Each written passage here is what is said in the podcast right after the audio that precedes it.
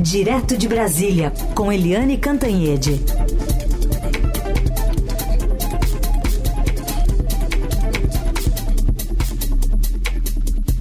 Oi, Eliane, bom dia.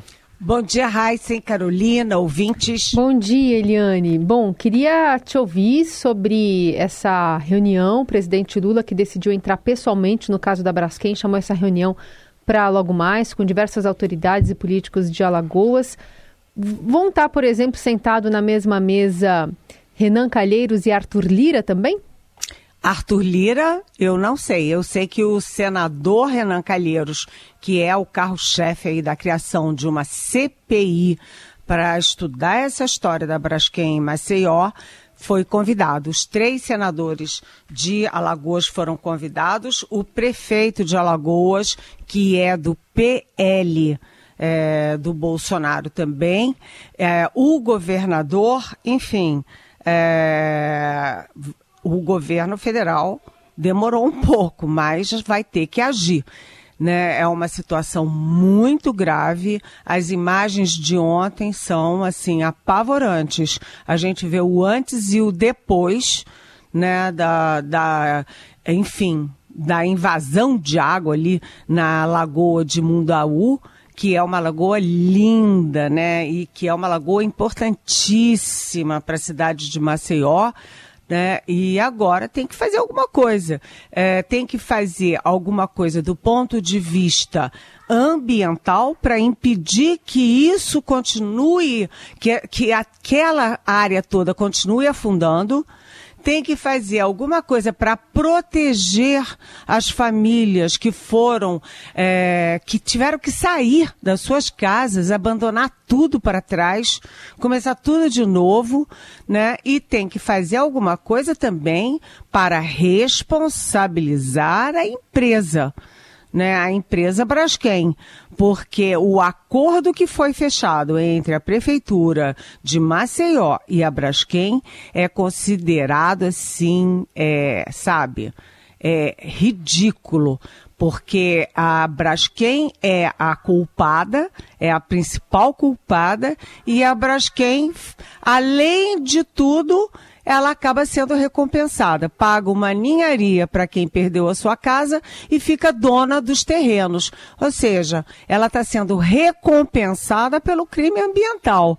Então tem muita coisa a discutir, mas eu acho que o foco do Lula também vai ser político, porque a CPI é, da Braskem ou a CPI é, de Maceió, né, põe uh, em confronto duas pessoas chaves para o governo e que são arqui-inimigos em Alagoas. Né? Como você citou, Carolina, o Renan Calheiros de um lado, pelo MDB, e o Arthur Lira, o poderoso presidente da Câmara do PP do outro lado. Então, o Lula, além das questões técnicas, as questões jurídicas, tem a questão também política política. Vamos ver o que, que sai dessa reunião que começa, ou pelo menos está prevista para as nove e meia. Não estava na agenda do Lula ontem, assim tão ampliada, e foi convocada de última hora, foi ampliada de última hora. Tudo bem, vamos acompanhar e trazer detalhes também, atualizando lá no portal do Estadão e aqui no Eldorado. Helene, hoje, terça-feira, hoje, amanhã, esses próximos dias são importantes, que tá, até porque está vindo aí o recesso parlamentar. O governo está esperando votações daquela agenda econômica, enfim, o que, que pode efetivamente ser votado? Pois é, olha, aí é que tá, né? É o governo agora está correndo atrás de liberar as emendas, liberar os recursos para deputados e senadores da Baseliada. Por quê? Porque o tempo está se esgotando para aprovar a pauta econômica. Então, ontem, o nosso Estadão já deu a informação, uma informação preciosa, né, de que o governo saiu correndo às pressas para liberar mais de 70 milhões de reais para o Amapá.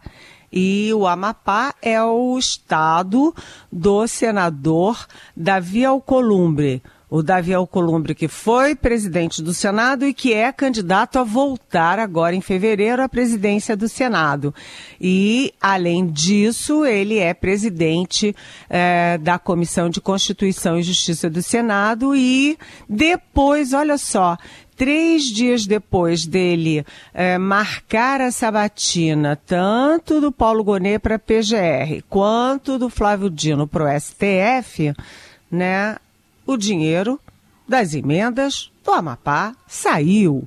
Então, agora também o ministro da Secretaria de Relações Institucionais, ou seja, o articulador político do governo, Alexandre Padilha, também prometeu que todas as emendas é, de, transfer de transferência especial ou seja, que saem da União e caem direto na caixa, no caixa das prefeituras, é, que são as chamadas as emendas PIX, porque são diretos, né?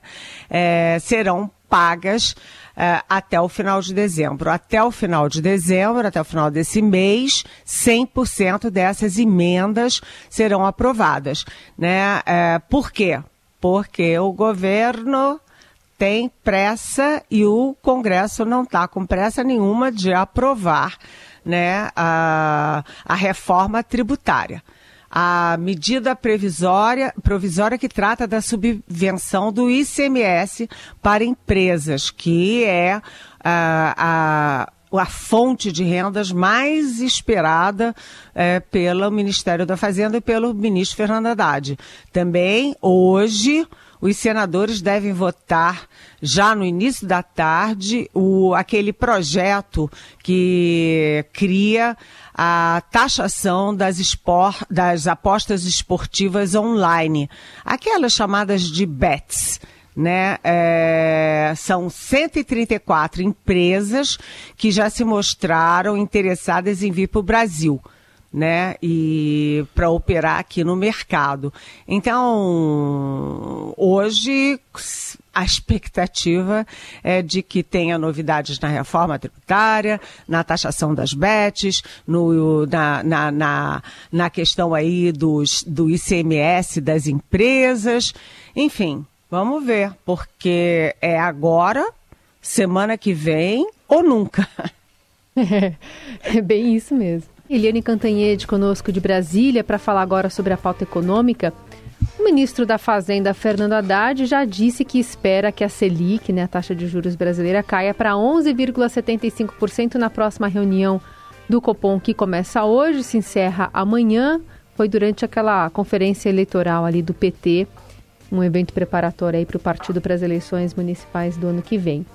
Eliane, nesse panorama, é, se algo der errado, sempre dá para dá para apontar o dedo para o presidente do Banco Central, né? Mas é. queria que você falasse um pouquinho sobre essa indefinição interna do partido, né, do PT, e também das, do que pode vir por aí. É, a, o, o, Copom se reúne entre hoje e amanhã, como você disse, Carolina. A taxa de juros está em 12,25%. Uh, a expectativa do Fernando Haddad é uma queda de 0 0,5 percentual uh, para 11 uh, e 75. Isso é alto? É alto, mas como o próprio setor uh, financeiro, como próprias empresas dizem, é alto, mas já foi muito mais alto, ou seja, vem caindo ao longo do tempo.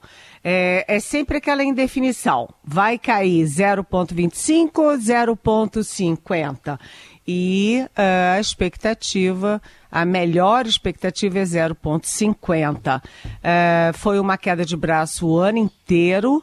Né, do governo todo, encampada e liderada pelo presidente Lula, contra o Banco Central, contra o presidente do Banco Central, Roberto Campos Neto, é, em torno da, da taxa de juros. E a taxa de juros vem caindo por quê? Porque a inflação vem caindo. Não é por causa da pressão política, é porque a questão técnica está sendo resolvida. Ou seja, se cai a inflação, você pode abaixar os juros. Se a inflação sobe, você aumenta os juros para segurar a inflação, que é devastadora para a economia. Então, o resultado disso é que o país vai chegando ao final do ano um pouco melhor devagar e sempre. Agora, o PT continua criando muitas dificuldades. A minha coluna de hoje do Estadão, inclusive, é sobre o, o, o Fernando Haddad, ministro da Economia, que é petista, espremido entre o centrão de um lado e o uh, ah, PT do outro. Então, é uma é, voracidade de um lado, uma voracidade do outro. O Centrão, porque quer emendas, cargos, etc. E o governo vai abrindo as, o cofre, vai abrindo o cofre, como a gente acabou de falar. Já o uh, ah, PT que reclama tanto do Centrão, diz que o Centrão de direita é um aliado incômodo, um aliado é, voraz, né? é, ganancioso, mas o PT também. Né? E eu acho que a frase da semana é a frase do líder uh, do governo na Câmara, o petista José Guimarães. E a frase dele qual é? Olha, gente, se não gastar, né? Se ficar com essa história de déficit, priorizar o déficit zero e não gastar, a gente vai perder as eleições. Ou seja, o PT perde as eleições. O PT já está em décimo lugar. Ele tem, é, está em décimo lugar no ranking dos partidos donos de prefeituras. Então, veja bem, é a terceira vez é, quarta vez, aliás, né? Porque você teve os dois mandatos do Lula, um mandato inteiro da Dilma, meio mandato da Dilma e agora mais um mandato do Lula, é, já é o quinto mandato do PT, e o partido só tem, está é, tá aí em décimo lugar no ranking das prefeituras. É, portanto, o PT está jogando tudo nessa eleição municipal de 2024. Mas o Lula tem que pensar em 2026 na eleição presidencial.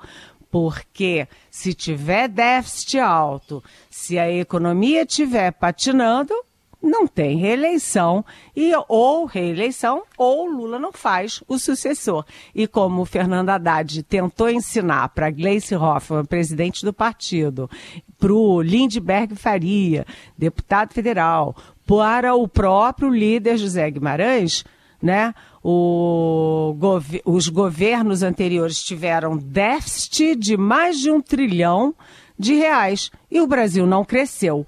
Portanto, essa justificativa petista de que, olha, é, o déficit é uma besteira, deixa ter déficit para ter crescimento, isso é só uma desculpa para o PT gastar e tentar vencer as eleições de 2024. Muito bem, tudo amarrado aí, política e economia. Só aproveitando, Helene, que você falou da inflação, porque é ela que baliza né, muitas decisões do Banco Central. Acabou de sair o índice do mês de novembro, foi subiu 0,28%, segundo o IBGE, o IPCA.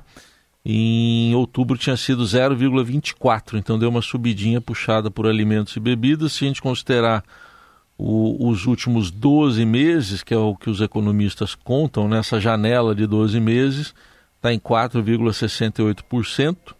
E no ano, pegando só o ano agora, de janeiro a novembro, está em 4,04, então deu uma subidinha aqui a inflação, viu, Helene? Pois é, deu uma subidinha, mas está dentro, dentro da, da, meta, né? Dentro da meta, é. da meta não está no centro da meta, mas está dentro da meta ampliada, né? Isso. Então esse pequeno pequena, essa pequena variação não justifica o Banco Central ter um, um corte menor de juros. Né? Não justifica. De qualquer jeito, a inflação caiu, né? Certamente. Bom, amanhã tem uma reunião é, entre os presidentes da Venezuela e da Guiana para tratar dessa é, crise né, provocada pela Venezuela. O ministro da Defesa, o ministro José Múcio, falando sobre o assunto. O Brasil deve participar com o assessor do presidente Lula, o ex-ministro Celso Amorim. mas o ministro da Defesa mandou um recado para a Venezuela dizendo que as tropas não passarão pelo território brasileiro. A gente vai ouvir o que ele disse para você comentar, Helene. Qual é a componente disso? A preservação da integridade do nosso território. Temos uma fronteira, eles só chegarão a, a Guiana passando, se passasse o território brasileiro, que nós não vamos permitir em hipótese nenhuma. Né? Então ele tem uma possibilidade de. Isso é uma questão. Isso foi uma manobra política dele. Se fosse perto das eleições não me preocuparia muito, mas ele não vai conseguir passar um ano inventando, adiando o problema, alguma coisa vai acontecer. Ele tem a chance de entrar pelo mar, lá pela frente, colocar uma bandeira ter que chegou no território desse equipe, que é inóspito, é uma floresta gigantesca, é um, um, um, a topografia é uma catástrofe, não dá para chegar por lá. Ele tem 127 mil homens, as forças, a Guiana tem 3.700. Então isso é uma coisa que o embate não acontecerá Guiana versus Venezuela. E aí, Helene, como é que você vê essa reação aí e o Brasil participando dessa negociação?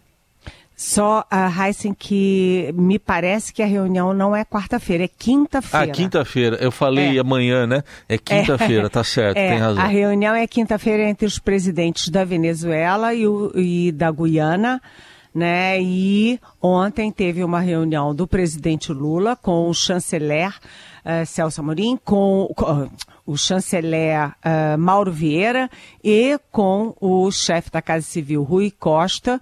E o Lula decidiu não ir para essa reunião. Quem vai representando, como você disse, Heisen, é, é, o Celso Amorim, que é o assessor internacional da presidência, que conhece bem a questão, que conhece muito bem a Venezuela e, particularmente, o Maduro. Até porque o Maduro foi chanceler do Hugo Chávez na época que o Amorim era chanceler do Lula nos dois primeiros mandatos.